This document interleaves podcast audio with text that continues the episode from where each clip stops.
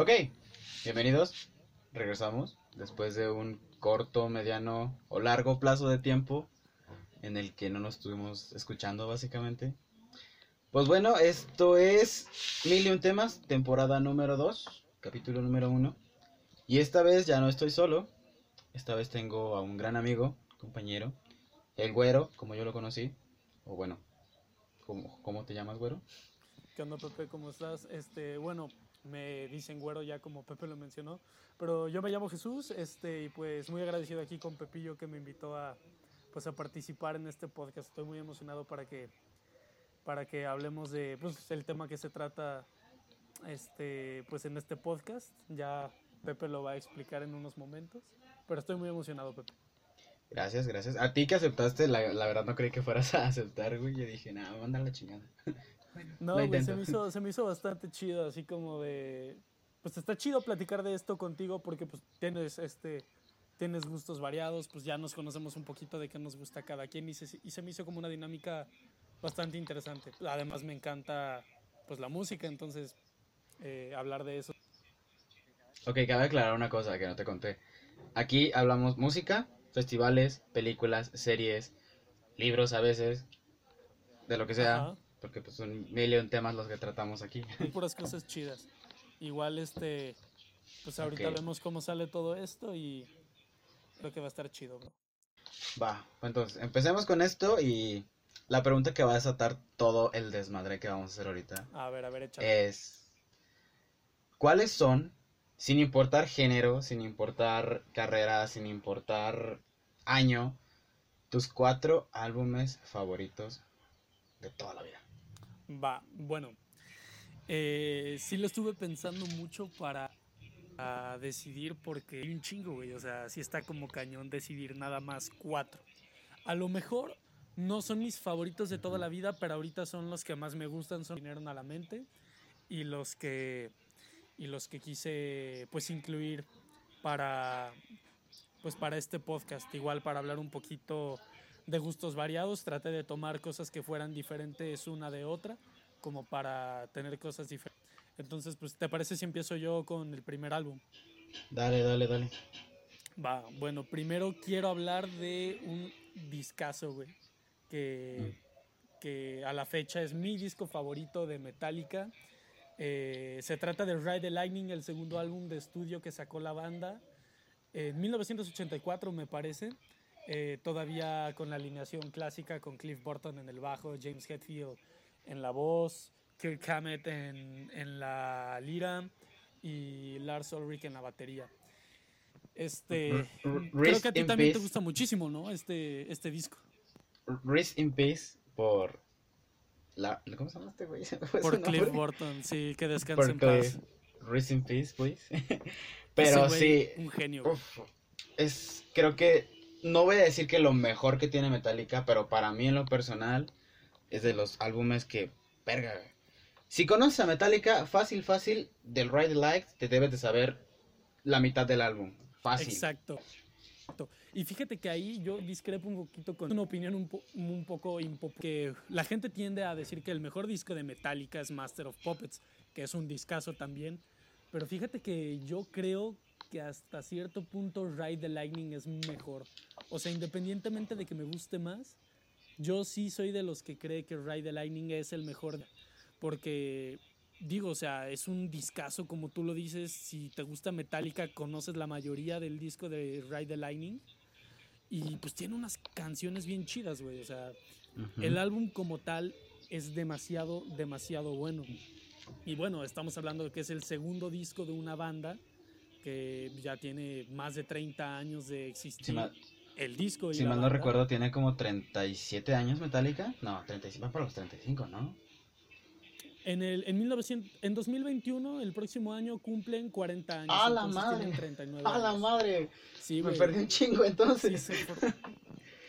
pues es que ellos se formaron desde el 81. Obviamente ya la alineación este, la primera que tuvieron, por así decirlo, cuando sacaron su primer disco que fue Kill Em All. Antes Metal of Your Ass. Metal of Your Ass fue el primer EP que sacaron, muy bueno por cierto, y pues ahí ya era un vaticinio de lo que iba a venir después. Sacaron Kill Em All discazo también de thrash metal, pero creo Mm. que el sonido profesional y el verdadero sonido característico y maduro de la banda con su segundo disco, que fue tan solo un año después del primero, que es Ride the Lightning, güey. Y pues hay, hay un montón de cosas que podríamos decir de este disco, neta, nunca acabaríamos. Por ejemplo, Como todo lo bueno, siempre hay algo malo, güey. siempre. Ajá. O sea, es lo que. Es el problema que hay, que hay con todo el mundo. Yo, en lo personal, güey, no voy a decir que The Call of the Cthulhu es una rola mala, ajá, sino que no está entre mis favoritas. Pero. No lo vería yo como un aspecto malo porque no le encuentro ningún defecto como tal al álbum. en serio. Pero yo voy a decir que lo único que no me gustó fue The Call of the Cthulhu. No al 100%, Fíjate Pero que yo opino bastante diferente a ti. que no Creo que The Call of Cthulhu es de las mejores canciones que Metallica hizo en su historia. Eh, porque neta me parece una canción hecha magistralmente. Es este. Pues es instrumental, ¿sabes? O sea, no tiene voz, a lo mejor por eso es un poquito más difícil de digerir. Sí. Pero la composición que tiene, lo- los arreglos, la armonía que tiene, me parece una obra maestra, sinceramente. Y casi siempre eh, la gente tiende a decir que la obra maestra de Metallica en cuanto a composiciones de Cliff Burton, pues todos hablan de Orion, que es otra pieza eh, que no tiene voz. Y siempre hablan de ella como la mejor canción instrumental de Metallica. Pero yo creo que. Sí. Yo, yo, yo, yo discrepo ahí, o sea, yo creo que The Call of the Cthulhu, Sí, te lo- Call of Cthulhu, perdón, mejor, No, si bien tendría que hablar de una canción mala del disco, sería, sería, no sé, tal vez Escape, ya que, bueno, aquí te va una pequeña historia.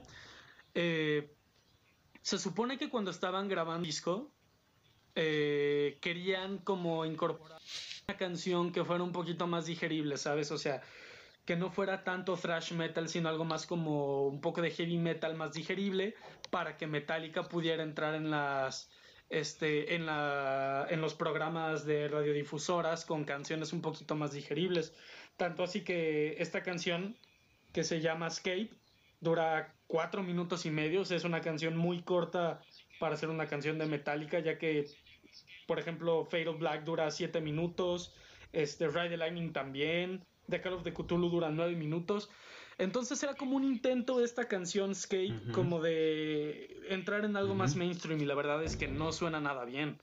Eh, y yo no estoy en contra de que hagan eso. Por ejemplo, el Black Album es un disco lleno de canciones totalmente radio friendly, Ujú. pero, pero son bien hechas, ¿sabes? Es una canción muy mala. Creo que es lo único negativo que yo diría de este álbum, ¿sabes? Todas las canciones me parecen geniales, me parece el orden en el que están es genial, menos esa canción. Si yo pudiera quitarla del disco, yo lo haría. Y generalmente cuando lo escucho, pues me brinco esa canción. Pero sí es un discazo, o sea, Sí, es que, es que es innegable decir, güey, es un discazo. La neta, si me dieran a escoger entre Master of Puppets y Metallica, y Metallica, oíme, Master of Puppets y Ride It Like, me pego un tiro, güey. Así de fácil. No, es que no sabría, güey, no, no puedo decir. Es que este me, me gusta más, me gusta mucho más Ride It Like, sí. Pero no voy a negar tampoco que Master of Puppets es una obra maestra tampoco. O igual que el Black Album, o sea, siento yo que hasta... Mm, ok, no, no quiero ganar hate, por favor.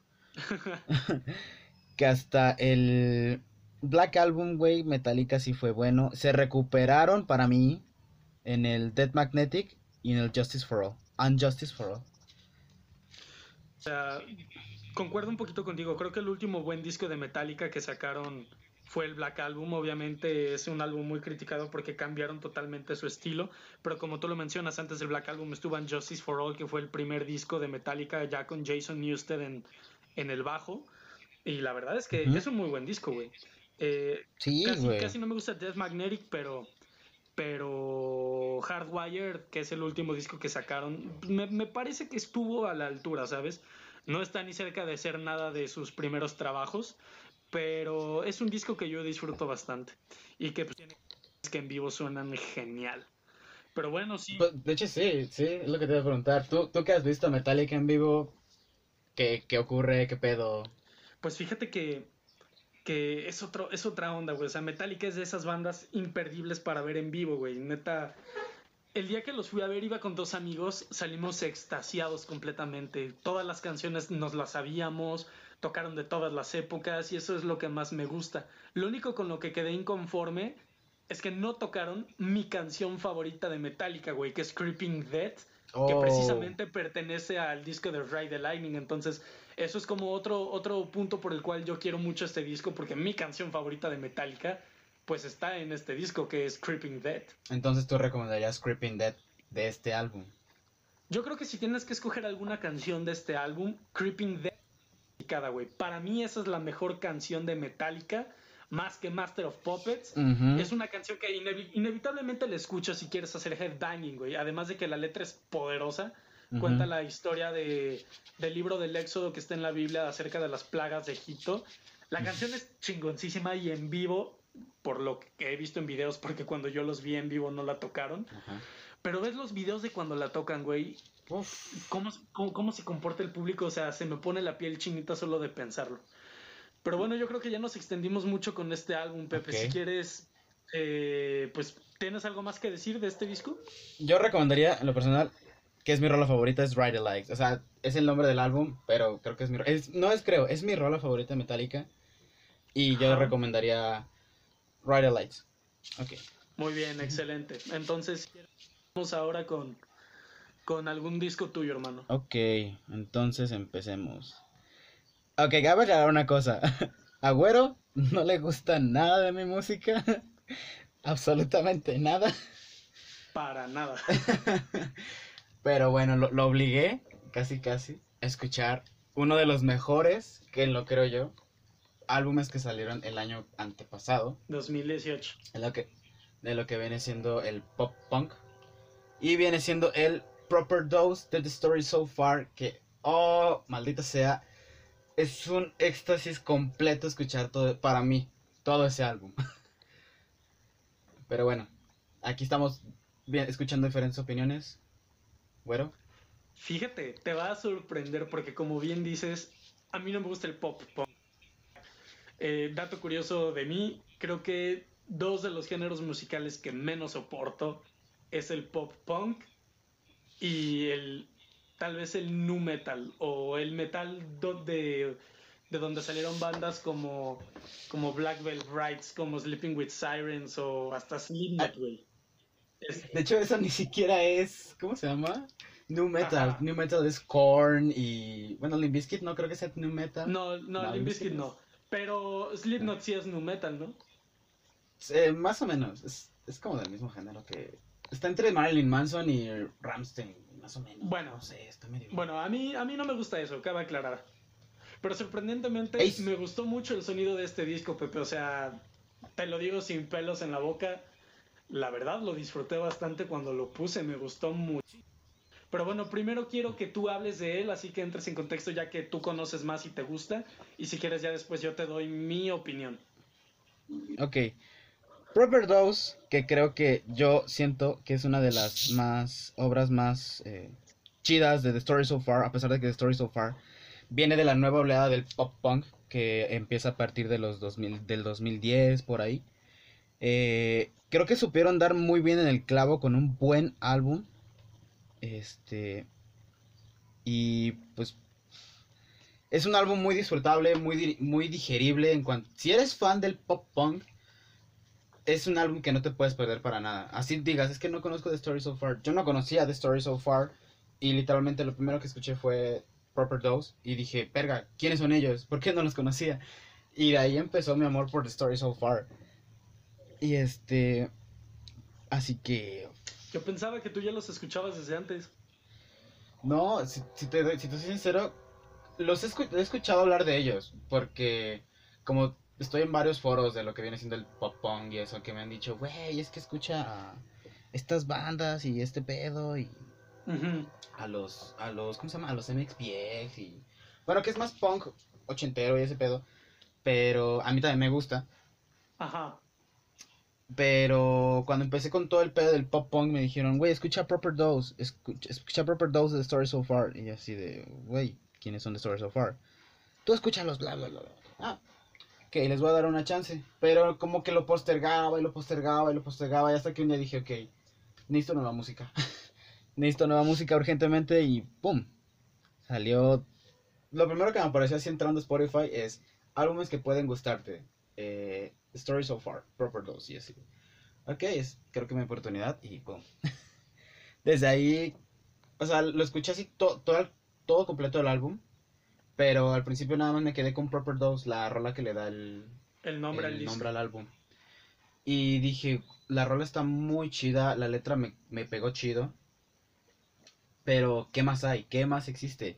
Lightyear, este, Keep This Up, eh, por mencionar algunas, que ahorita no me acuerdo muy bien de, de todas las rolas. Este, Take Me As You Please, que, uff. Ay, de las, de las pocas, pocas o muchas canciones acústicas que me gustan, está entre ellas Take Me As You Please y Upside Down, Need to Know. Wow. Es una gran variedad de canciones. O sea, a pesar de que tiene 11, 12 rolas, creo que sí es muy, muy buen disco. Sí, fíjate que yo me quedé impresionado porque cuando, cuando lo empecé a escuchar, yo sabía que obviamente las, la mayoría de los discos que tú me ibas a mandar iban a ser de, de pop punk, porque pues, te conozco Pepillo y eres todo un ponqueto. Y, eh, y pues la verdad es que a lo mejor ya ayudó que yo lo estaba eh, o más bien, yo estaba predispuesto, ¿sabes? Yo dije, esto no me va a gustar, pero pues bueno, hay que abrirse. Y vaya sorpresa que me llevé, güey. O sea, sorprendentemente, como te digo, me gustó muchísimo el sonido de este disco, güey.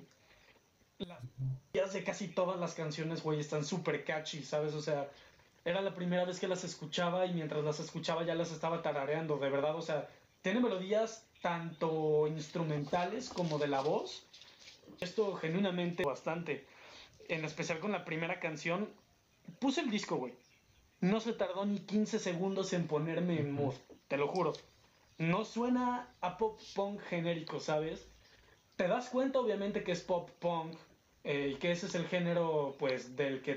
Pero yo creo que es más que eso. Probablemente Proper Dose, este. Eh, la canción, o sea, hablando específicamente de la canción, se vuelve una canción que escucho muy seguido, güey, porque de verdad me gustó el sonido y la producción, pues como te digo, no es nada típica en un género como este. Yo, yo no soy muy fan y aún así, o sea, pude percibir eso, ¿sabes? Eh, muchas veces el pop punk está más enfocado en la energía de las canciones, eh, pero de verdad, o sea, estas melodías me agradaron bastante, güey, o sea, el disco se me hizo un excelente disco. Eh, como te dices, eh, está lleno de, canciones que son geniales. Take Me As You Please, yo creo que fue la que más me sorprendió en cuanto a eh, porque de verdad suena impecable, güey. O sea, tiene como un sonido más ambiental, ya no es tanto melódico, es más ambiental y te atrapa, güey. O sea, es un disco que sabe jugar mucho con esto, ¿sabes? Que es muy atípico del pop punk, todo esto de las atmósferas que puedes crear con con instrumentos, con sintetizadores. Lo Take Me As You Please es una canción que lo hace perfectamente. Line es otra canción que ni siquiera, ni siquiera parece que la está tocando la banda, ¿sabes? O sea, no conozco mucho, no conozco mucho de ellas, pero es una canción muy diferente. Y lo mejor de todo es que funciona dentro del disco. No se siente como un disco de greatest hits compilando canciones de una banda de diferentes épocas que no tienen que ver una con la otra. De verdad, o sea, se me hace que es un disco demasiado, demasiado congruente, güey. Y a pesar de que Line es una canción bastante distinta a las otras, me gustó muchísimo. Y se me hizo una, una muy, muy agradable sorpresa este álbum, güey. Me da la sensación como de estar escuchando algo fresco, este, que pues la verdad yo no estaba muy familiarizado. me gustó muchísimo. Y así como tú dijiste, es un sonido demasiado disfrutable, más light. Este, casi todas las canciones de pop punk pues son enérgico a la furia. Y este disco me puse a, a escuchar las letras. Eh, no quise como ahondar demasiado como en, en buscarla una por una, pero sí estuve escuchando la letra mientras, mientras tenía el disco puesto. Este, y pues me sorprende que las líricas pues se despegan bastante de lo que viene siendo el pop punk convencional que pues generalmente hablan de enojo o de frustración o de, o de fiesta. Y pues este es un poquito más introspectivo, güey. Eh, me, puse, me puse a investigar Y vi que antes de que sacaran este disco, el vocalista, no me acuerdo cómo se llama, De hecho, que tuvo problema de adicción Ujú. con las drogas y la verdad, o sea, no me sorprendió porque el disco suena bastante introspectivo, como, como, como si el cantante se estuviera sincerando, si estuviera hablando de cosas importantes, lo cual es buenísimo, güey, o sea, como la música es un medio de expresión genial en el que puedes pues hablar de cosas que sientes, de cosas que piensas y creo que la lírica de este disco es bastante de destacable. hecho, de hecho, fun fact, un fun fact, la canción de Lightyear, que es la que finaliza todo el disco, que también es de mis rolas favoritas, es una rola que está inspirada en la historia de la misión InSeed, del primer robot que exploró en Marte en noviembre del 18. ¿En sí, serio? fue como que un video en colaboración con la NASA y todo ese pedo. Y pues, Ajá. La canción está chida, güey. O sea, a mí me, me mama toda la rola, güey. Me gusta mucho el I said I got you, just like I like you. Me, me gusta mucho ese tipo de ritmo. Y Ajá. este. Y como que toda la. Se inspiraron más que nada en lo que viene siendo. En Angels and Airwings, la otra banda de Tom Papacito de Long. ¿Él es el vocalista? No, Tom DeLonge es Tom DeLonge. Blink 182. Ah, ya. Sí, Sí, como que toda la rola, si, la escuchas y dices, ok, me recuerda a alguien. Parker Cannon, ahorita que recuerdo, Parker Cannon es, en- es el nombre del vocalista. Fue, pues es que quien dices de que, sí, sí, sí me acuerdo perfectamente que tuvo uno que otro problema con las drogas, pero no, o sea, yo la neta no soy como que, ok, este güey tuvo problemas con las drogas. Me- la neta es como que me vale un poco. Pero ya cuando escuchas las canciones dices, ok, está tratando de referirse a todo lo que ocurrió. Por ejemplo, saliéndonos de contexto un poco, hay otra banda que se llama Real Friends, que sacaron hace relativamente no tanto, pero ya tiene tiempo, un álbum que se llama Composure, que todas las rolas cuando las escuchas dices, ok, están hablando sobre estados de ánimo, pero ya cuando te das cuenta de que al vocalista, bueno, ex vocalista, le detectaron problema de bipolaridad, dices, ah, la madre, pues está, está hablando de él mismo, o sea, la rola que es Smiling in the Surfer, bueno, para no hacerlo tan largo el cuento, Smiling in the Surfer trata de que el güey, por más de que, por más feliz que se vea, está de la chingada. Pero ya hablaremos de ese disco después, quién sabe. Pero, bueno, eso es como que... Mi recomendación de este álbum, la neta, sería Lightyear y Takes Me As You Please, que son de las rolas, mis rolas favoritas, y obviamente Proper Dose. Pero como solo vamos a recomendar una canción, eh, Lightyear creo que es la mejor rola como para que digas, me gusta, me, me gusta, me gusta y me gusta. Excelente. Yo tal vez la canción que más me gustó, bueno, ya hablé bastante de Line, creo que es evidentemente la que más me gustó, pero también me quedaría con Take Me As You Please, eh, porque me sorprendió mucho en cuanto a la producción, que suena impecable. Entonces, pues yo, yo me voy con ese, con Take Me As You Please. Y pues bueno, se, se nota bastante que el sonido de la banda es un sonido muy maduro, así que pues sí, es un álbum que vale la pena escuchar. Es su tercer álbum de estudio, si mal no recuerdo. Sí, sí, tercer álbum de estudio. Suena, suena bastante bien para hacer su tercer trabajo. Ujú. Pero bueno, algo más tienes que bueno, decir? entonces. Sobre Proper Dose, nah, la ok, verdad no. entonces, No, no, o sea, no es como que diga, necesita algo malo, necesita decir algo malo, pero siento que no hay nada malo aún. ok. A pesar de, de que es un álbum relativamente nuevo, entre comillas. Pero mm, debe tener por ahí algo malo. Que no lo he escuchado yo o que no lo haya visto yo, pero debe tener algo malo. Excelente, muy bien ahí, Pepe. Bueno, entonces, si te parece, yo voy a continuar con mi siguiente álbum, Ok. que probablemente este sea mi álbum favorito de la historia de la música. Este es el disco que más pongo. Me encanta, me encanta, me encanta y nunca me voy a cansar de él. No hay ninguna canción que yo quitaría de este disco, se me hace una joya. Y estamos hablando de Acton Baby de U2 de 1991. Como tú ya sabes, U2 es mi banda favorita de la historia. Dudo mucho, que, dudo mucho que llegue a escuchar una banda que me guste más que YouTube. Y precisamente es como este que YouTube tiene un lugar muy especial en mi corazón. Eh, Acton Baby me parece que fue su... Déjame hago cuentas. debe haber sido su primero, segundo, tercero, cuarto, su séptimo álbum de estudio, güey. Este es el séptimo disco que saca YouTube en su discografía. Eh, si no me estoy confundiendo, es el séptimo. Y puta, güey, qué joya. Disco que yo siento que está infravaloradísimo, güey. Por todo mundo. Es un disco crucial en la historia de la música. O sea, la historia de la música cambió cuando salió este disco.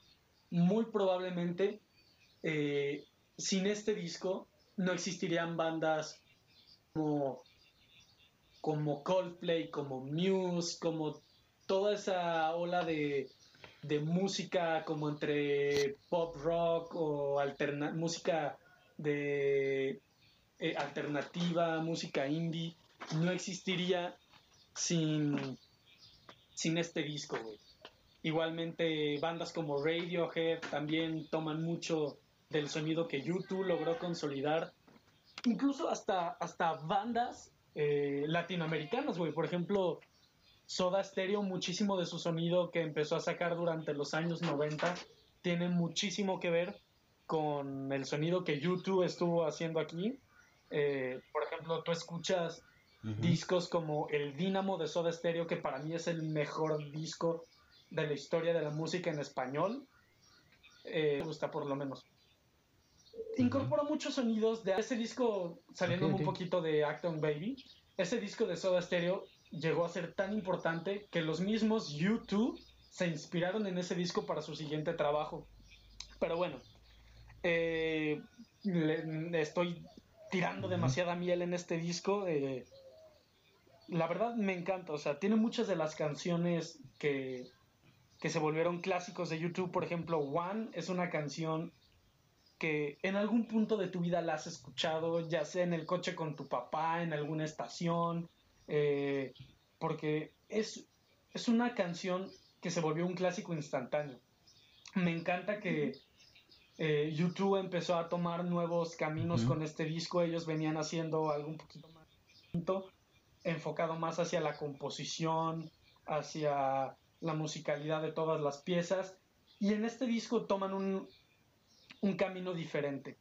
Eh, dato curioso, el ingeniero de sonido y el productor de YouTube se llama Brian Eno. Si no saben quién es Brian Eno, neta, tienen que investigarlo. Ese güey ha producido a David Bowie, eh, con, trabajó con Michael Jackson. Brian Eno es un genio de la música. Probablemente Brian Eno sea el mejor productor en la historia de la música. Trabajó con YouTube. Eh, este álbum fue grabado casi en su totalidad en Berlín, en Alemania. Eh, y pues para los que sepan un poco de historia y que hayan escuchado la fecha del disco, pues se grabó en un punto muy importante, porque Berlín estuvo dividido, eh, al igual que toda Alemania, eh, durante la Cold War, después de la Segunda Guerra Mundial, del lado soviético y estaba el lado americano con los países capitalistas. Entonces se vivía un momento político de bastante tensión. Fue más o menos en los años, la caída del muro de Berlín fue tan solo dos años antes, en 1989. Eh, y ese año se separó la Unión Soviética y Alemania se unificó. Entonces tiene también un gran simbolismo histórico este disco. Eh, porque como te digo fue grabado en Berlín. Es un disco que trata de diversos temas. A diferencia de, por ejemplo, Joshua Tree, que es otro discazo de YouTube, eh, que es un álbum conceptual. Este disco no es conceptual, sin embargo, trata temas muy humanos.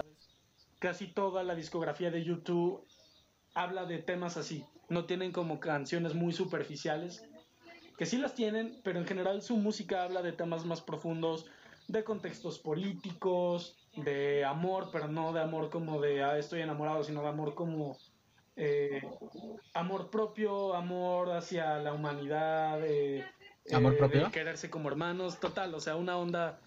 me parece muy distinto a lo que solemos encontrar en bandas del calibre de. Bueno, es también en parte este disco de las de la historia de la música, porque el legado de este, de este disco es innegable. no sé qué opinas tú, si lo escuchaste, cuáles fueron tus pensamientos del disco, me gustaría saber bastante. Mira, yo te dije una vez que YouTube no es de mi agrado tanto. Hay una rola que te dije que me gusta, que es la que tiene un nombre súper largo, pero me gustó más que nada por el video, me llamó la atención por el video.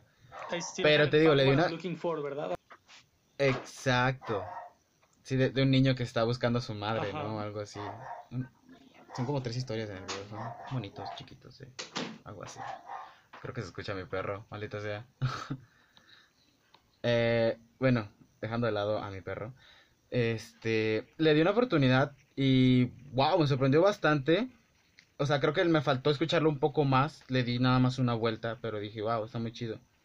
Y me quedé hasta la parte, lo escuché en YouTube, nada más, que viene siendo hasta, lo que viene siendo nada más el disco, que es Love is Blindness. Love is Blind. Es la última rola. Sí. Love is Blindness. Disculpen mi inglés, lo siento. Love is Blindness, eh, hasta ahí me quedé, pero ahorita que estoy viendo en Spotify tiene un chingo de más rolas y rolas en vivo y creo que tiene covers, ¿no? Fortune the Sun, Painted Black. Sí, bueno, pues, ese disco. Este, esa es de la versión deluxe. eh, Sí, la versión deluxe. Pero sí, el disco normal, así como tú lo comentas, es de 12 canciones y la última pieza es Love is Blindness. Este.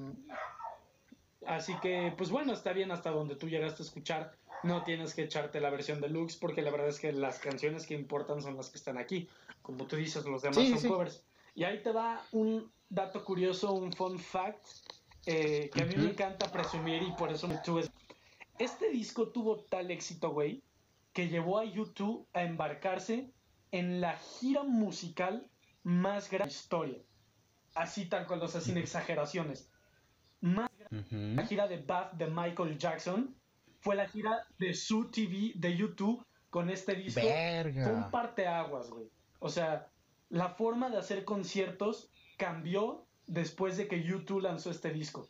La producción en el escenario fue algo que jamás se había visto. Últimamente es muy común ver que, por ejemplo, Roger Waters trae una producción cañoncísima, Radiohead ni se diga, los mismos YouTube, Coldplay. No mames. Eh, pero nada de esto era así, güey. Antes de esta su TV de YouTube ha sido ah. la gira más grande y la que más dinero ha juntado en la historia de la música. Y lo digo con muchísimo orgullo. Y otro dato curioso, la segunda gira más importante y grande de la historia también es de YouTube, que es la gira de 360 grados que hicieron de 2000 13 más o menos. Entonces, fíjate, o sea, superando a Michael Jackson, superando a Led. Zeppelin, superando a Madonna, güey. Este, y todo gracias a este disco, porque la banda entró en una etapa uh -huh. musical diferente donde dejó de enfocarse la banda solamente en la música y también se enfocaron en personajes. Por ejemplo, Bono, el vocalista de la banda, eh, eh, implementó personajes. Ya no era solo él en el escenario, tenía un alter ego que se llamaba Mr. Macfisto, que es como una especie de diablo eh, afeminado.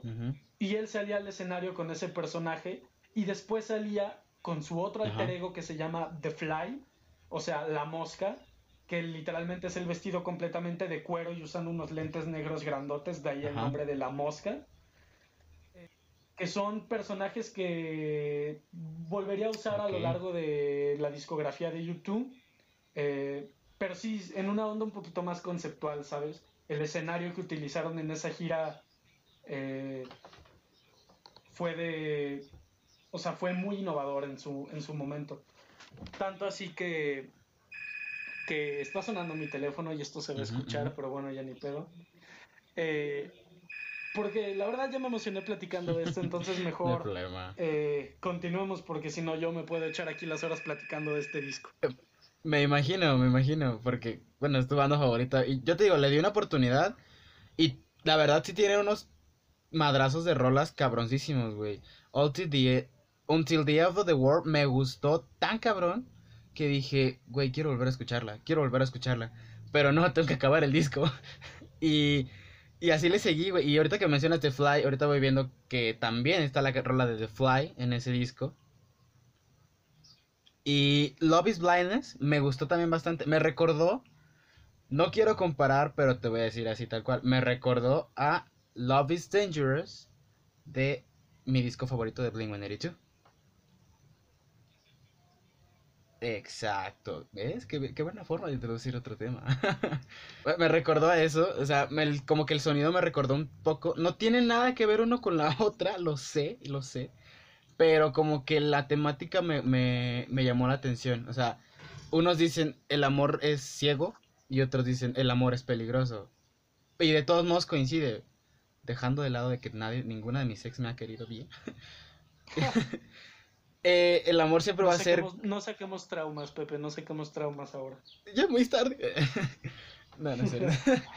Dejando de lado, o sea, el amor siempre es como que el tema principal en lo que redondea a la música y es lo que también me gusta un chingo. Pero bueno, son otros temas que podemos hablar ya después, porque ahorita no tenemos mucho tiempo, pero bueno, vamos a darle.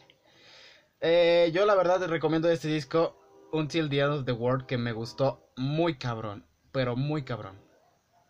Me voy con. Hmm. Veamos. Yo me voy con Even Better Than the Real Thing. Sé que no es una, una canción que destaque, pero es una canción que a mí me transmite demasiada energía. Y aquí les va una, una breve recomendación. La presentación de YouTube en México en 1997 de esta canción, Even Better Than the Real Thing, neta es otro pedo. Los mismos integrantes de la banda dicen que ese es el, el mejor concierto que han dado y fue aquí en México. Pero bueno, ya, dejemos de hablar de eso y pasemos con tu disco, Pepe. Ok, pues precisamente de, lo que estábamos hablando. eh, vamos a hablar sobre una otra de mis bandas favoritas de toda la historia. Que siento que yo que es el disco más infravalorado de todos. Porque literalmente es como el patito feo de, de los discos de Blink-182. El Neighborhood. Es el último álbum que tuvieron con Tom Papacito de Long.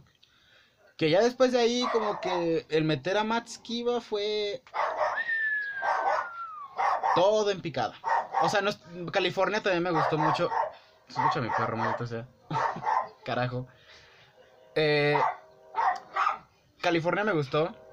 La versión de lujo también me gustó. El Nine también me gustó. Pero siento que estoy entre. O sea, no es por tomarme único y diferente. Estoy entre como ese 2% de gente que le gustó esos álbumes. Y.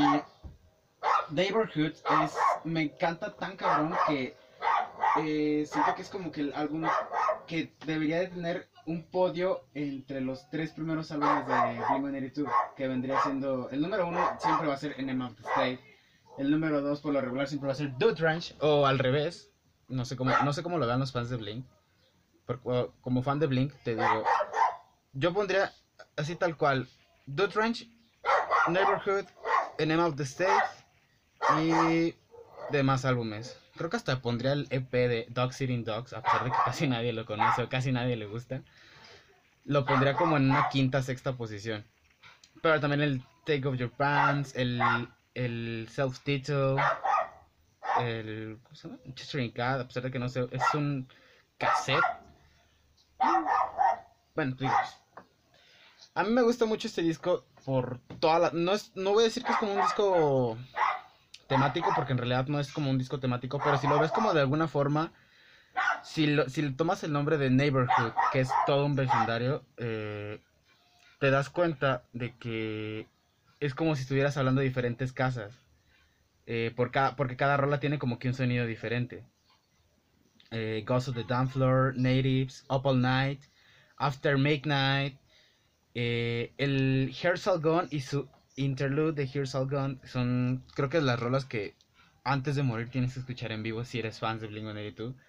Ya no la tocan, según yo ya no la tocan, pero es una de las mejores rolas que tienen como para levantar ánimo y todo ese pedo. A pesar de que Blink-182 en vivo es como que... Meh, ¿sabes? Eh, Wishing Well, Kaleidoscope, This Is Home. eh, el... Hay una rola que tiene como que MH 418-2011.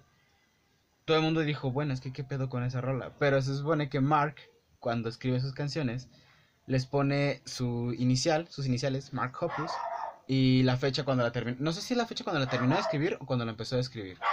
Creo que por lo regular es la fecha en la que la terminó de escribir.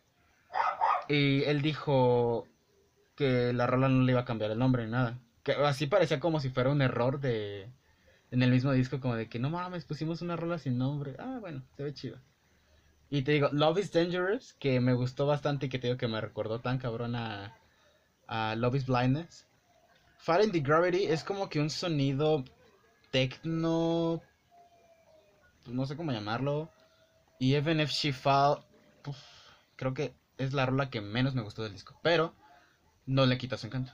Sí, de acuerdo, de acuerdo contigo. Y mira, la verdad, cuando hablas de Blink y de un disco como este, es difícil, ¿sabes? O sea, porque como tú dices, eh, a la crítica en general no le gustó. Me gustó mucho la apología que hiciste tú del patito feo. Este, porque habla de que es un disco incomprendido, que no necesariamente es malo. Eh, yo no soy fan de Blink, no me desagrada, pero no soy fan. Eh, pero viéndolo de una manera objetiva, a pesar de que no soy fan, puedo decir que pues Blink es una de las bandas más importantes dentro del pop, del pop punk, el rock punk. Y pues este disco la verdad es que deja ver exactamente pues por qué es una banda así. Y tú sabes, o sea, cuando hablas de Blink, pues estás hablando de las grandes ligas, no hay muchas bandas con, con las que puedas comparar de estilo porque porque pues, Blink está en otro nivel, o sea, simplemente cualquier otra banda del tipo no está a la altura de Blink, porque han demostrado, por ejemplo, eh, con este disco, que, pues, que pueden lleg- llegar a tener un sonido tal vez no tan separado de lo que hacen, pero un mejor logrado. Yo no soy muy fan, la verdad es que este disco a mí no me voló la cabeza ni nada. Sin embargo, dentro de todo creo que es un buen disco.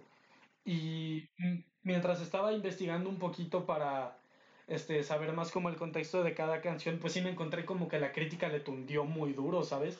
O sea, casi todos los reviews que hay en internet de cuando salió el disco, pues son negativos, o sea, como hablando mal de, este, de que el disco fue malo y cosas así por el estilo.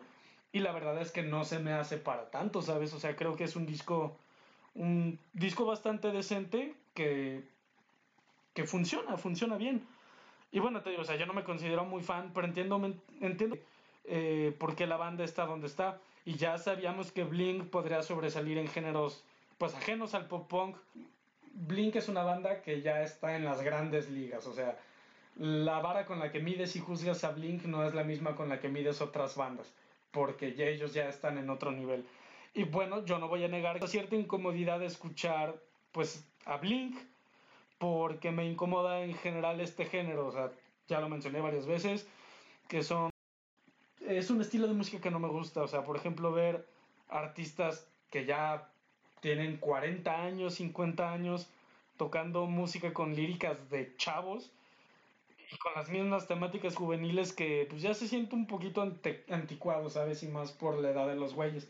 Por eso a mí no me gusta ver los videos de este tipo de bandas, porque porque pues sí, me causa un poquito de incomodidad. Pero en general este disco me pareció disfrutable, me pareció un disco bastante homogéneo y bien consolidado. Y creo que la canción que yo destacaría no es una canción como tal, sino que es el interludio de la canción de Hearts Gone, antes de que esta empiece como tal. Me gustó bastante, güey. Fíjate que eh, tiene una atmósfera muy chida. Me gusta bastante. En general el disco tiene mucho y en ningún momento da bajón, ¿sabes? Ni se siente que ya se desvió el sonido, ni mucho menos. Eh, es un trabajo muy sólido y, pues me sorprende, me sorprende bastante este disco y haber visto que a la gente casi no le gustó cuando salió, porque pues yo lo disfruté bastante. De hecho, un fun fact es que el riff de la rola de Ghost of the Dance Floor ya estaba planeado desde, ¿qué te digo? Desde el self-title. O sea, literalmente tuvieron que pasar un chingo de, de cosas. No, desde antes del self-title. Desde el Take Off Your Pants ya estaba, ya estaba pensado el riff del Neighborhood. Del Neighborhood. Del... Ay, cabrón, se me fue el pedo. Del of the Dance Floor.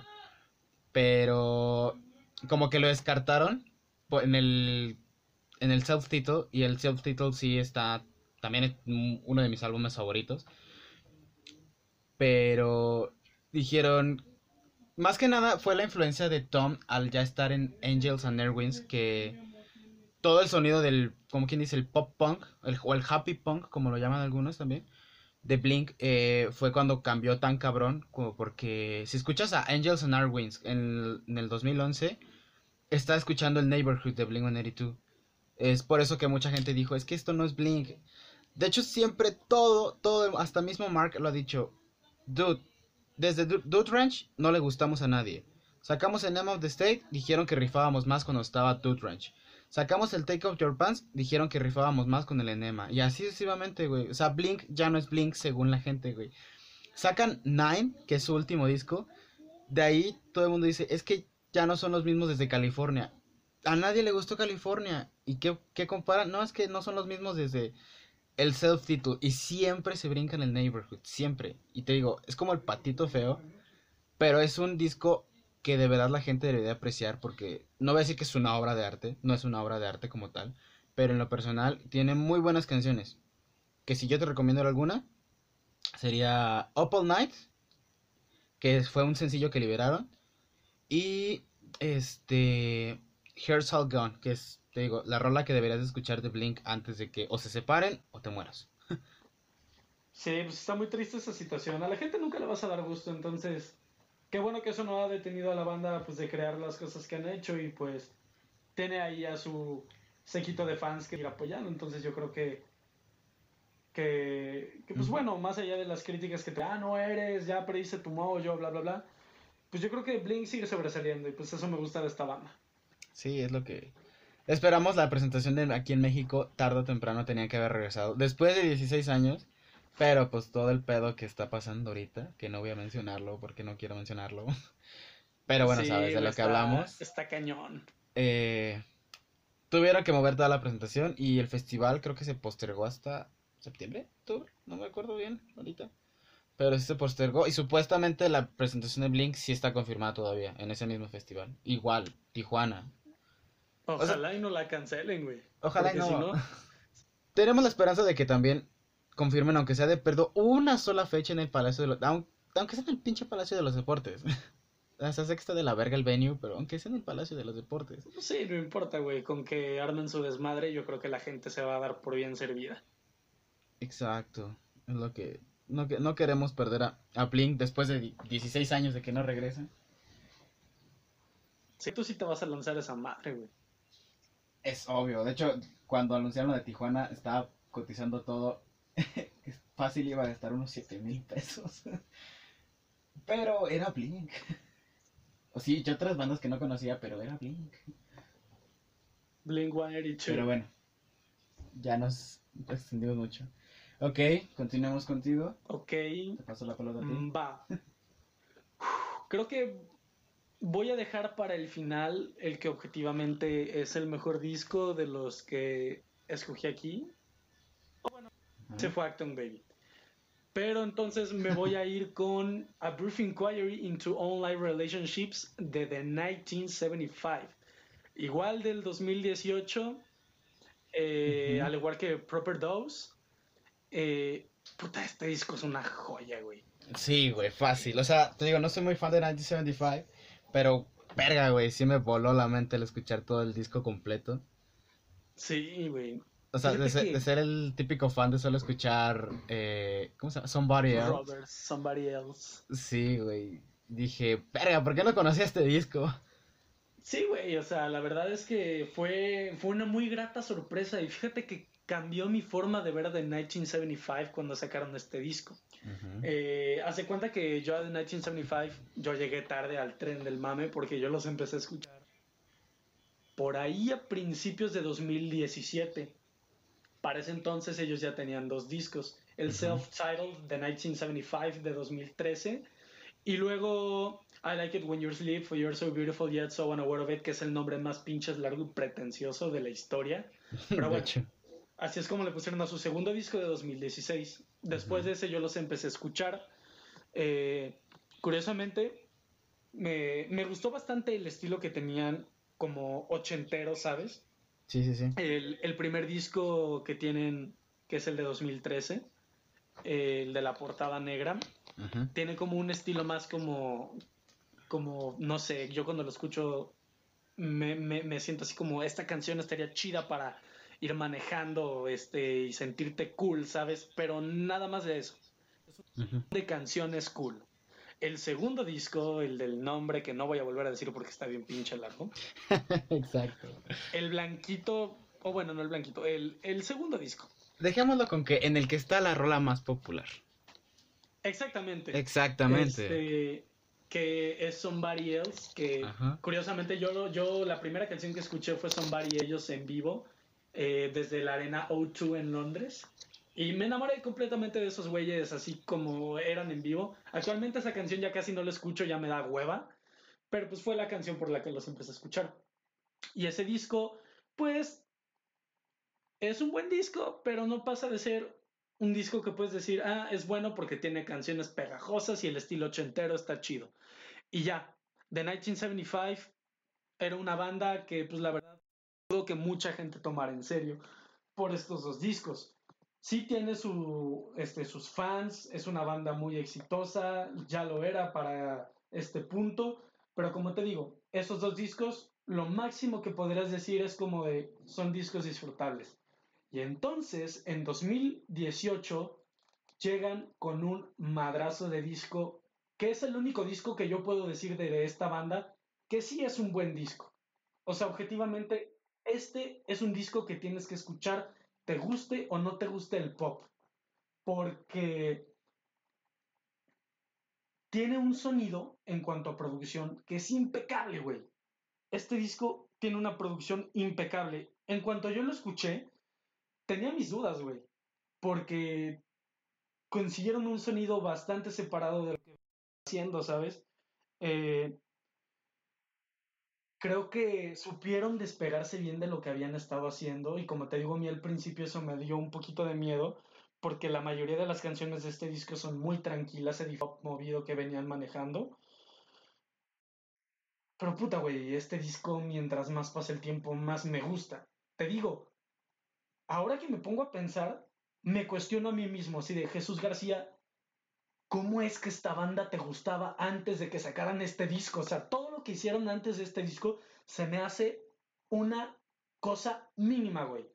No le voy a decir porquería porque me sigue gustando, pero digo, no manches, o sea, lo que ellos hicieron antes de este disco es nada. Prácticamente me preguntas por mi top 10 de canciones de The 1975. Todo el disco, Y básicamente, por lo ¿no? menos nueve canciones, güey, son de este disco. Exacto. Nueve, nueve, nueve canciones. Es un muy, muy buen disco que no te voy a mentir. Sí se siente un poquito pretencioso y copiándole a OK Computer de Radiohead. Exacto, Pero, es a lo que te iba a llegar a decir. Ajá. Por un momento sentí que estás escuchando OK Computer de Radiohead. Pero dije, ok, Exacto. no, es de 1975. Creo que no tiene nada que ver uno con el otro. Pero vaya, este disco sí dices, ok, ¿qué, qué, qué, qué, qué? Por- Porque estoy escuchando OK Computer. Literalmente Sí. tienen una rola que es casi idéntica, que es la de... ah, ¿Cómo se llama esa rola? The Man Who Married de... De más- Ajá, que es The Man- yo, pe- yo dije, ¿cómo va a ser una rola de eso? O sea, no entiendo cómo van a ex- explicar una rola con eso. Es un sonido con una historia, literalmente la historia de cómo un hombre se enamoró de un robot, Sí, de- porque tenía internet. Y dije, me gustó, está increíble esto. No sé qué estoy escuchando, pero wow. y eso es directamente sacado de OK Computer. A lo mejor no en la temática, Exacto. pero sí, pero sí en, en la onda, de que es tal cual. Este, no es una canción, es una pieza nada más hablada y eso es el computer, tanto así que hay gente en internet este llaman a este disco el OK Computer Millennial, lo cual se me hace una estupidez porque por más bueno que es este disco, no está no le llega ni a los talones a OK Computer. Pero bueno, yo creo que es una mm, bonita manera de, de llamarlo, ¿sabes? Aunque no tengan nada de sentido. Pero te digo, este disco, este disco me encanta, güey. O sea, yo no sé por qué escuchaba The 1975 antes de este disco, porque neta se sobrepasaron a sí mismos. La producción de este disco es impecable, güey. Es de lo mejor que he escuchado yo. Eh, neta, el nivel de producción de este disco es de una calidad que pocas veces se ve. Y lo mejor de todo es que los mismos miembros de la banda quienes produjeron este disco. Eso es lo mejor, o sea, el sonido que tiene este disco es 100% de 1975. No tienen la mano de algún productor metiendo de lo suyo y así, que no necesariamente es malo, pero el hecho de ver que un producto así de bueno es obra 100% de la banda, vaya, o sea, te habla mucho del talento que tienen estos güeyes. Ahorita están preparando eh, su nuevo disco. eh, y la verdad es que pinta muy bien, con un estilo muy parecido al que manejan en este disco de A Brief Inquiry into Online. Eh, y pues la temática en general es muy buena, habla, habla pues de las interacciones sociales en los tiempos modernos, eh, toca temas más políticos, que es algo que ellos no habían hecho antes.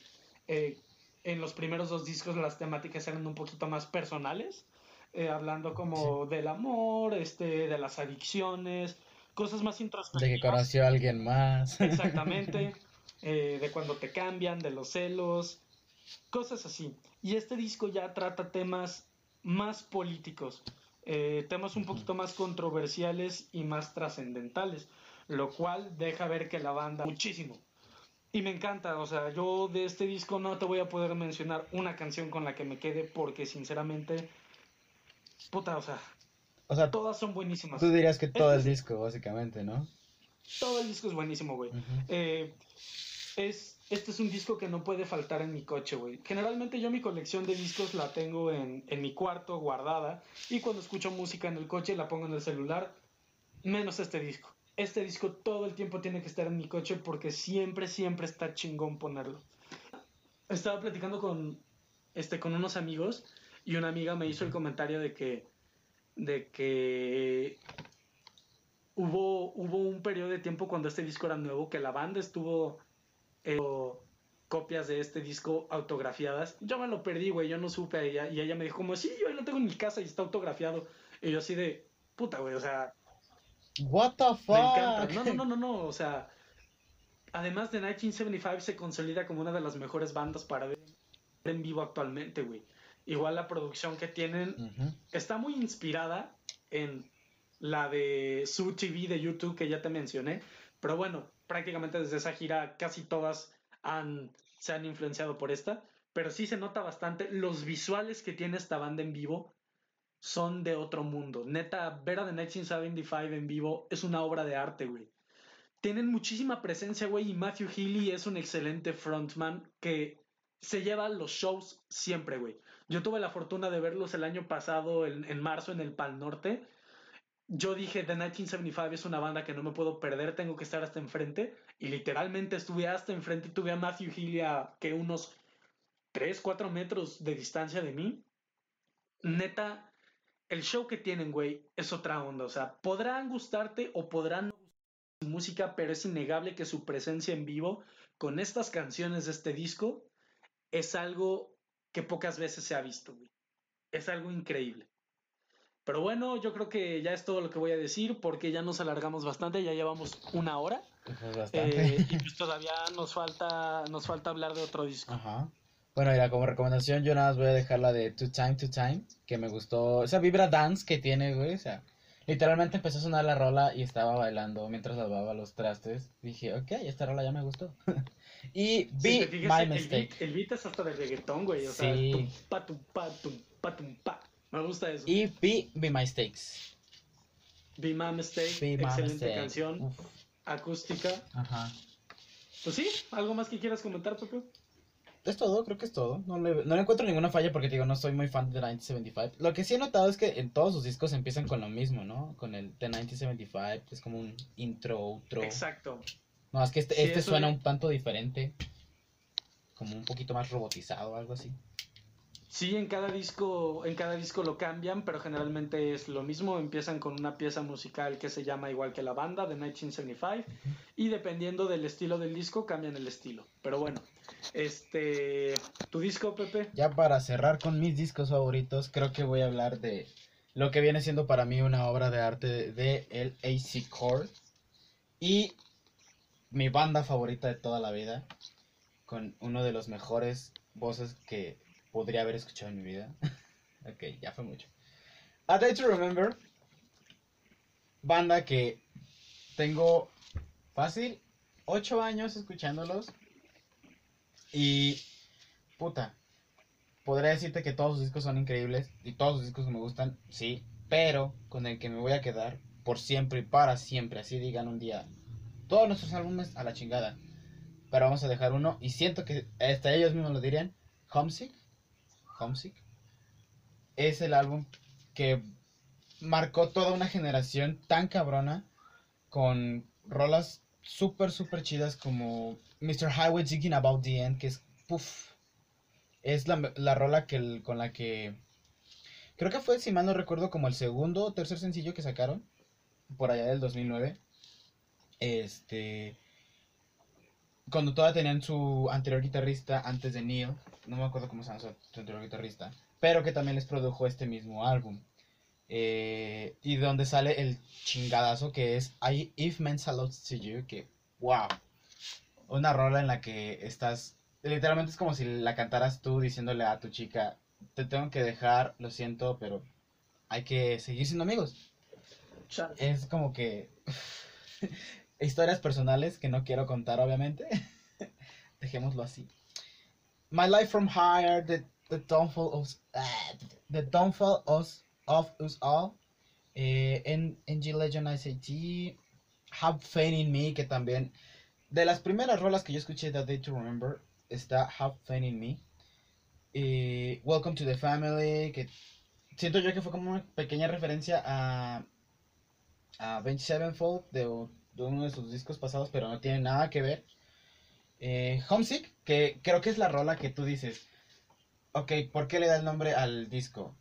Eh, literalmente ellos ya para ese punto ya estaban de gira súper cabrón, ya estaban dándolo todo, ya, ya eran una banda consolidada entre el género y pasaron literalmente de dormir en el suelo a dormir en una cama un poco decente. y hasta ellos nos retratan en, en el verso de Hey mom, ah, estoy, bueno, mamá, estoy bien, dile a papá que estoy bien y que todo es increíble. Es como que la rola que creo a mí en lo personal que más me inspiró para hacer que lo, lo que quiero hacer en todo, tanto aquí en el podcast como en una banda, como escribiendo, como lo que sea. Es creo que la rola que más te puede inspirar para ser quien eres y hacer lo que quieres. Y es como que ese disco que es de que lo que te lo que yo ay, ¿cómo se dice? Lo que yo sentí de ese disco es de que tú eres chingón y tú puedes hacer lo que quieres, dalo todo por ti mismo. Sí, es un disco es un disco con una temática bastante optimista, o sea, a pesar de que de que pues manejan géneros como el hardcore y así, eh, pues tal y como lo menciona el nombre del disco, güey, Homesick, que significa nostalgia, este, pues es un disco bastante nostálgico, güey. Eh, creo que es este disco, más allá de musicalmente cómo suena, la vibra que te transmite es lo que tú podrías llamar una banda en su mejor momento.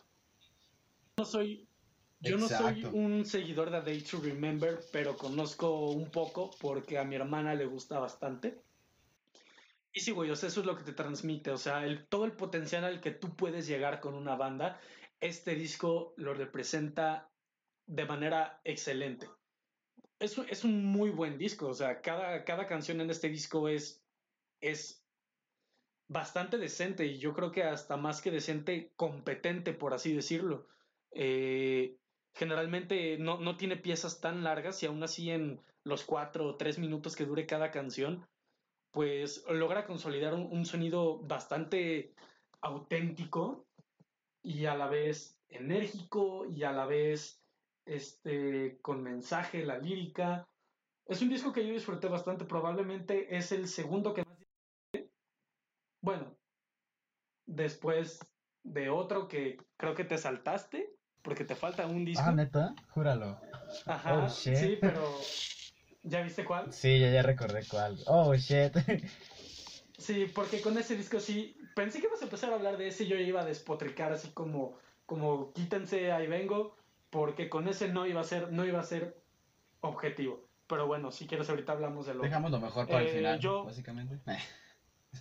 Pues sí, básicamente. Yo me quedo con Homesick de este álbum. Yo, yo me quedo por mucho con este Half in Me y My Life from Higher, que son como que las rolas que no tienen tanto core, que son las que más se digiere, porque casi todas tienen algo de core, exceptuando de Tom Full y este, If Men's Allowed to You y Another Song About the Weekend, este, son las rolas como que más pesadas, no, Sí. tranquilas, tranquilas, porque las pesadas es Mr. How I'm Thinking About the End, NG Legends ICT y Welcome to the Family, Holding Down of the Further Ground. Perdón mi inglés, maldita sea. No Soy te apures. mexicano. Pero sí, yo recomendaría mucho My Line from Higher. Por muchísimo, My Line from Higher. Excelente, Pepe. A ver, a ver, a ver. Ya pasó mi último disco, ¿verdad? Sí. Ok. Uf. Bueno, yo escogí a el disco por excelencia. Eh, ya tiene casi 40 años de haber salido en este al mercado. Yo creo que es de los discos más de la música. Es el disco más vendido de la historia de la industria. Dudo que haya alguno que lo logre sobrepasar en un futuro. Estamos hablando del icónico thriller de Michael Jackson de 1983. Yo creo que este es un disco Wow.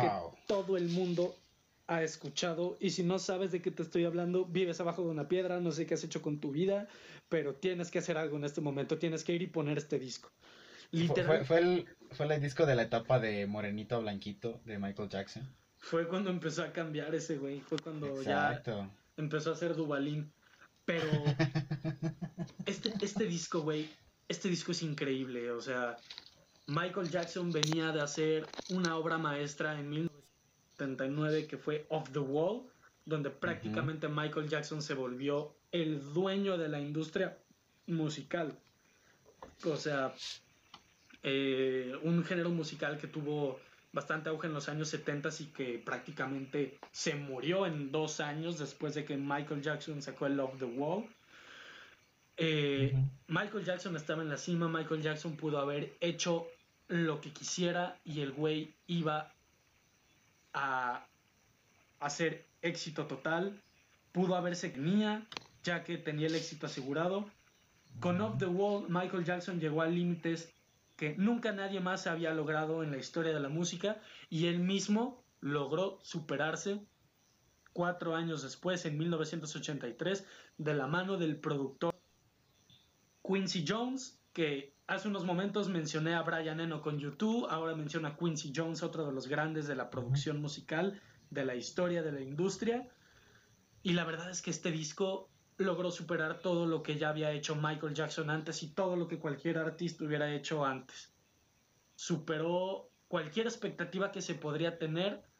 Michael Jackson empezó a tomar géneros distintos y básicamente este disco fue música pop como la música más escuchada en el planeta. Sin este disco no hubieran habido artistas después como Madonna que se adueñaran de la industria musical. Básicamente el pop llegó a ser lo que fue gracias a Michael Jackson con este discazo. Exacto. Eh, no sé si quieres dar una opinión antes de que continúe Pepe. Si te soy sincero, eh, no lo terminé de escuchar como tal. De hecho, no soy tan fan de Michael Jackson. Pero me gustó, me gustó lo poco que llegué a escuchar. La verdad me quedé hasta...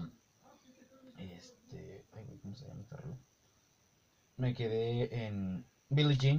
O sea, por un momento dije, voy a pasar las rolas que ya conozco, que es Thriller, Beat y Billie Jean, para darle una oportunidad a las que no conozco, que pues casi todo el disco.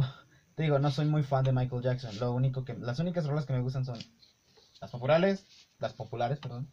Smooth Criminal, Beat It, eh, Bad, me gusta mucho Bad, Thriller, Billie Jean y este pero de lo poco que llegué a escuchar que las rolas que no conocía que era Wanna Be Starting Something, Baby Be Mine, The Girl Is Mine con Paul McCartney, Sir Paul McCartney. Sir Paul. McCartney. Eh, me gustaron muchísimo. No tengo nada que decirles al respecto de ellas porque digo, no las escuché tan, tan detenidamente, pero la vibra pop cabrona que siempre ha caracterizado a Michael Jackson está ahí y siempre va a estar ahí. Sí, totalmente de acuerdo. Yo te diría que sí le des una oportunidad, aunque ya conozcas algunas canciones. Escúchalo completo como un trabajo en conjunto, porque neta estamos a- de la piedra angular de la música. Y esto no lo digo yo, el mismísimo Michael Jackson lo sabía cuando lo quería hacer. Él llegó al estudio y le dijo Quincy Jones, güey, obviamente no con la palabra güey, le dijo, Ajá. Sería, Sería "Hey, dude. um, I wanna tell you something. Llegó y le dijo, vamos a cambiar la industria musical. Y lo hicieron. Lo hicieron. Este disco, si tuviera que definirlo con una palabra que no fuera las palabras obra maestra, sería profesionalidad. Este disco es un ejemplo de cómo tú puedes lograr lo impensable cuando trabajas a un nivel de exigencia extremo y a un nivel de profesionalidad extremo. Eh, este disco, dato curioso, Michael Jackson llegó a grabar más de 30 canciones para este álbum y de tan exigente que era Michael Jackson, ninguna estaba a la altura de lo que quería lograr y por eso el disco terminó siendo pues un álbum de nueve canciones, que es bastante poco para un álbum pop. Nueve canciones es muy poco. Sin embargo, es un trabajo a la perfección. Prácticamente cada canción es perfecta. El trabajo de producción es perfecto. De la mano de Quincy Jones, Michael Jackson llegó a llamar hasta más de 50 músicos para poder grabar este disco. Ahí te va otro dato. No sé si sabías que la canción de Beat la parte de la lira está grabada por la leyenda Eddie Van Halen. Y fíjate, Michael Jackson obligó a Eddie Van Halen a probar más de 20 guitarras eléctricas diferentes para buscar el sonido que él quería para la canción. El, mismo Van Halen dijo, ha dicho en varias entrevistas como de, le sorprendió el nivel de profesionalidad y de exigencia de Michael Jackson. Llamó, llegó a llamarlo hasta que era un fetiche la obsesión que tenía Michael Jackson con la del sonido, tanto así. Entonces, o sea, podemos, podemos ver que prácticamente este es un trabajo completamente profesional, es una obra maestra, eh, tiene muchas de las canciones más importantes de la historia de Michael Jackson, como, como Billie Jean, como Beat It, como Thriller. Cambiaron completamente el esquema que se venía manejando en la industria de la música. Y no nada más de eso, también en la industria de los videos musicales. Antes de, de este disco, los videos musicales tenían una fórmula muy básica. Podemos definir la historia de los videos musicales en dos puntos. El primero es cuando Queen saca Bohemian Rhapsody antes de este, de este video. Los videos musicales eran prácticamente presentaciones en vivo de las bandas. Cambió el esquema y luego llegó Michael Jackson a cambiarlo todavía más. Empezaron las superproducciones. Michael Jackson gastó millones y millones de dólares en cada video de este disco y la verdad es que podrían hasta llamársele mini películas a lo que hacían. Hay versiones, me acuerdo cuando yo era muy chiquito, este, mi papá me compró un disco de compilados de videos de Michael Jackson. A mí me encantaba verlo día y noche todos los días de mi vida. Obras maestras, güey. Son producciones que muchas veces ni siquiera películas de alto presupuesto tienen. El video de Thriller es el video más icónico en la historia, güey. Exacto, güey. Esa coreografía es Uf, creo que lo que Exactamente, ¿quién no se la sabe? O sea, ya pasaron casi 40 años y cada Halloween ponen estas canciones y la gente baila la canción como en el video. Simplemente un parte aguas, güey. Y no era para menos. O sea, es Michael Jackson, probablemente el artista más grande, importante de todos los tiempos, de cualquier disciplina, de cualquier tipo de arte. La huella que dejó este cabrón es trascendental y este disco es la prueba de ello. No tengo nada más que decir. Simplemente Pepe escucha esta canción, digo este disco y yo me quedo con pues con Human Nature es una canción bastante bastante eh,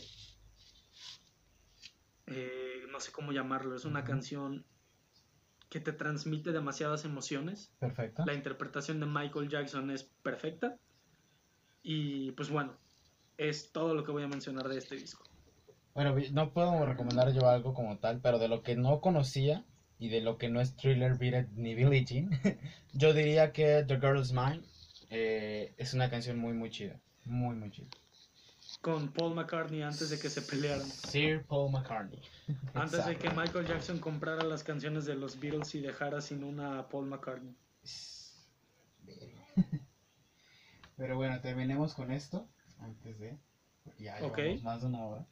Eh, mi último álbum, para no andar tanto, no andar tanto, solo voy a decir es That's the Spirit de Bring Me the Horizon. Eh, su, si mal no recuerdo, cuarto, un momento. Sí, cuarto álbum de estudio. eh, donde la participación de. Ay, ¿cómo se llama este güey? Bueno, donde Oliver Sykes ya decía que ya no tenía voz. básicamente. Y al contrario, hombre, Antes de que Oliver Sykes se convirtiera literalmente en Lil Sykes. exacto. O sea, el- todavía es un, para mí es un disco perfecto, perfecto. Si lo comparáramos con, bueno, es que no podemos compararlo con otro álbum, porque todos tienen su propia esencia. Este, ah, Spirit me gusta bastante más que Simple Eternal y que Sweet Side Senses, que son de los primeros álbumes de, de Horizon. Y Simple Eternal es creo que el álbum más famoso de Me Horizon. Pero a mí me gustó Sí, más. además la portada, la portada es icónica. Ajá, a mí me gustó más el That Spirit por la no solo por el arte, la música, la música, o sea, estamos hablando de la música, lo sé, pero el arte también transmite mucho en lo que viene siendo la el cómo escuchar, el cómo ver y cómo sentir la música. El Paragüitas, Bueno, así lo llamo yo. El- El disco del Paragüitas. Ujú. me, me gusta mucho ese disco de que por más de que te protejas, el daño te lo haces tú mismo desde dentro. Es, es como que lo que creo que todo el mundo ya entendió esa referencia y creo que hasta ellos mismos ya lo dijeron de que el paraguas es de eso. Te estás protegiendo de la lluvia, Sí. pero está lloviendo dentro del paraguas. Sí, y, que empata totalmente con lo que habla el disco. Es un disco bastante fuerte en cuanto a las líricas y, eh, y pues bueno, lo dice sin pelos en la boca Oliver Sykes. Eh, es bastante directo. La verdad, yo con Bring Me the. Horizon y en especial con este disco, no voy a ser objetivo, como ya lo dije, porque este disco al chile sí me gusta, güey. Este, me gusta mucho porque me trae nostalgia, ¿sabes? O sea, no por el disco en sí, hay momentos donde, este, cuando yo lo escuché por primera vez me acordé mucho de la vibra del Linkin Park, güey. Y pues a mí me encantaba Linkin Park cuando estaba chiquito. Yo lo conocí por Transformers y de ahí a mi primo me contó que era su banda favorita y así. Entonces conocía y que me pareció bastante agradable. Añádele que a mi hermana sí hubo un tiempo en el que escuchaba bastante este disco porque mi hermana sí es así fan de Bring Me the Horizon. Entonces me trae demasiada nostalgia, güey. Y pues me mala, me- se me lengua la traba. Eh, me mama mucho cuando ese estilo de música, güey, este, el tipo de metal que maneja Bring Me the Horizon en este disco, se combina con elementos de música electrónica, ¿sabes? No es algo nuevo, no es algo nuevo. De hecho, la misma banda ya lo había hecho desde varios discos antes. Pero es un que disfruto bastante y que pues este disco lo hace, yo creo que a la perfección. De los discos de Bring Me the Horizon es en el que mejor lo saben manejar. Y me puse a ver los videos, güey, de la banda ahorita que, que me pusiste el disco porque pues, traté como de empaparme una vez más de todas estas canciones y me puse a ver los videos y, no- y me di cuenta de algo, güey, en el video de True Friends sale el güey que interpreta al papá de James en The End of the Fucking World. Y eso, fíjate que yo no sabía, güey, o sea, hasta, hasta hoy que volví a ver el video dije, no manches, ese es el papá de James. Sí, me, me llamó bastante la atención, güey. Sí, eh, siento yo que de los mejores videos que vienen siendo de este álbum, o sea, si nos metemos ya en esa parte, en lugar así como un top 3 sería para mí eh, True Friends, luego sería Oh No y Throne, que a pesar de que son rolas muy diferentes entre sí, pero son la misma temática del disco. Y como tú dices, son líricas muy, muy fuertes, y sí lo son. O sea, Happy Song es la rola de que, que te valga verga todo, tú sigue adelante y grita, eres feliz. Como Bárbaro de Regil, grita, grita, eres feliz, sonríe. Esto nadie te lo quita, nadie te lo quita, esto es Exacto. tuyo.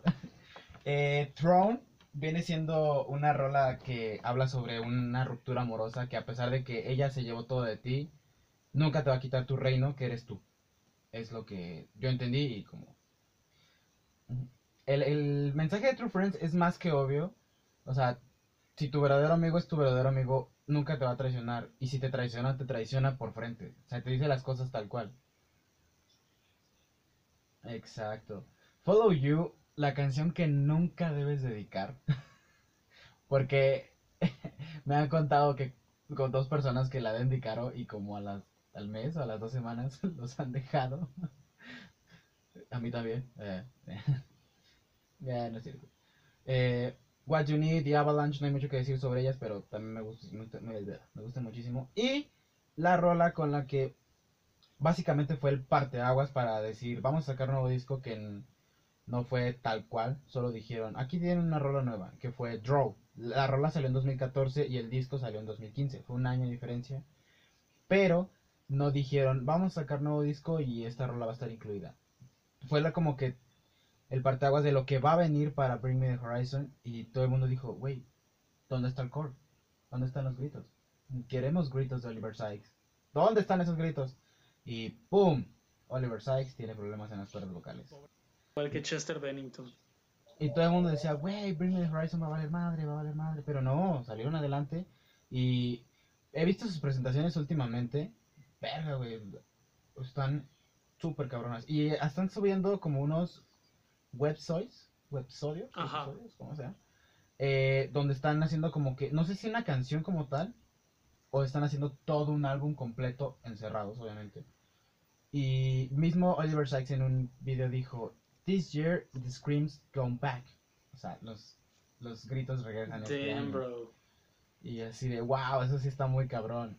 Y hay un concierto en específico que voy a recomendar yo.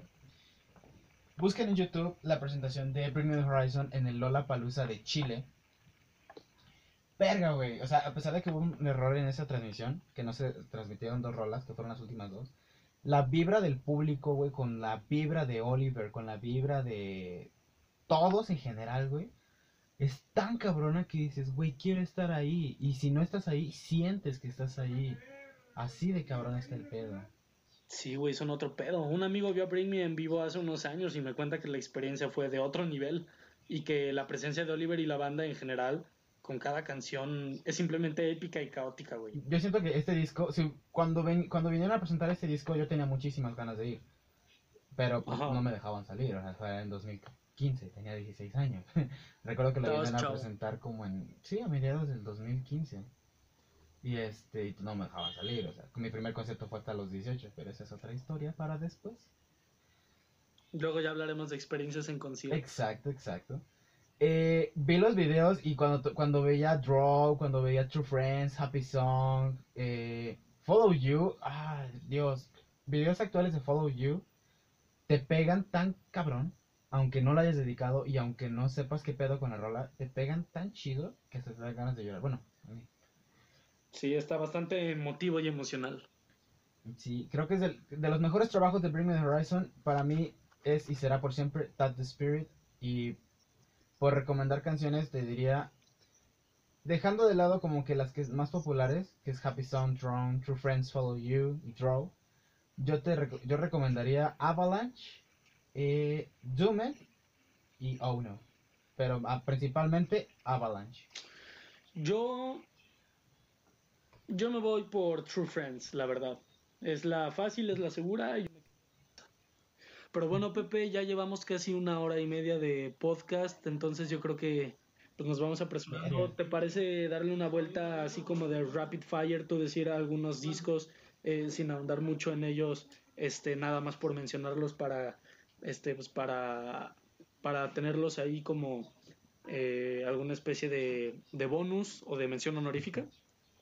De mención honorífica, bueno, lo, lo mencioné hace rato, el Composure de Real Friends. Este, el, denle una oportunidad, por favor, al Neighborhood de Blink-182, por favor.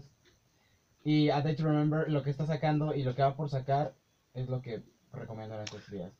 Lo que acaba de sacar, Mind Reader, me gustó bastante la rola y creo que deben de darle una chance. Ok, ¿algún otro disco? ¿Algún otro disco? Mm. Bueno, te diré algo en español, pero lo dejamos para otra ocasión. Va, me parece. bueno, yo voy a mencionar así brevemente seis discos que es eh, algunos de los que más me han marcado durante etapas de mi vida y otros que de plano me gustan bastante.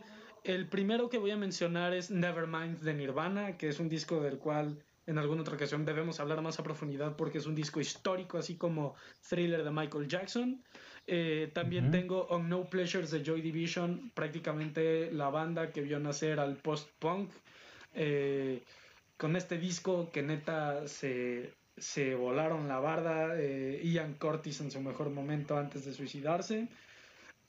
también tengo Appetite for Destruction de Guns N' Roses, que dato curioso, es el disco debut más vendido de la música, con más de 30 millones de copias nada más en Estados Unidos echen un ojo, de seguro conocen la gran mayoría de las canciones. OK Computer de Radiohead, de este ya hablamos un poquito, es una obra maestra de, este, de la música independiente. Tengo Tourist History de Tudor Cinema Club del año 2009, me parece. Este disco es perfecto, prácticamente todas las canciones son geniales. Si les gusta el indie rock o el alternative rock, échenlo una escuchada, les va a encantar. Y por último, de The Cure, que me encanta, que es The Cure en su mejor momento.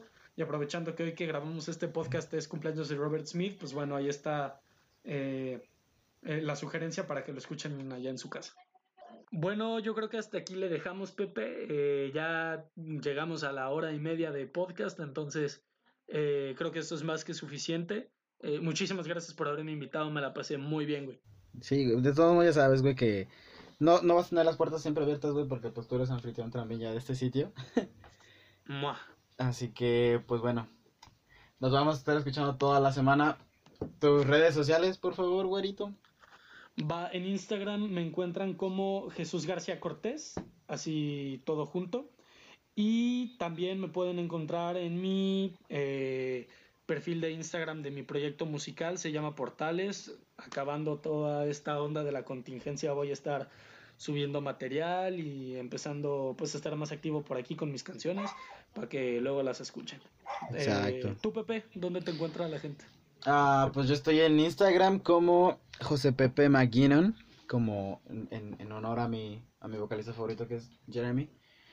José Pepe McGinnon, hay dos Instagrams míos, pero el original es donde estoy yo con una chamarra de cuadros y una guitarra. Y donde vean fotos feas y un, y un güey calvo, ese es mi Instagram. El Pepe Pelón. Y tengo Twitter, tengo Twitter, pero no lo utilizo más que para ver nudes. no es cierto. tengo Twitter, pero no lo utilizo. Pero de todos modos voy a pasar por si acaso. Va, excelente. Este, Pásalo. Mi Twitter es arroba manuel Pepe. Este, no publico nada, te digo, no, sé usarlo todavía tampoco, pero son las únicas dos redes sociales que, que no es Facebook que tengo. Va, entonces este, nos escuchamos la próxima semana, ¿te parece? Nos escuchamos la próxima semana, chavos, y Jesús. Ya está. Esto fue el podcast de Mil y un temas, temporada 2. Yo fui Jesús, él fue Pepe. Bye. Bye. Bye.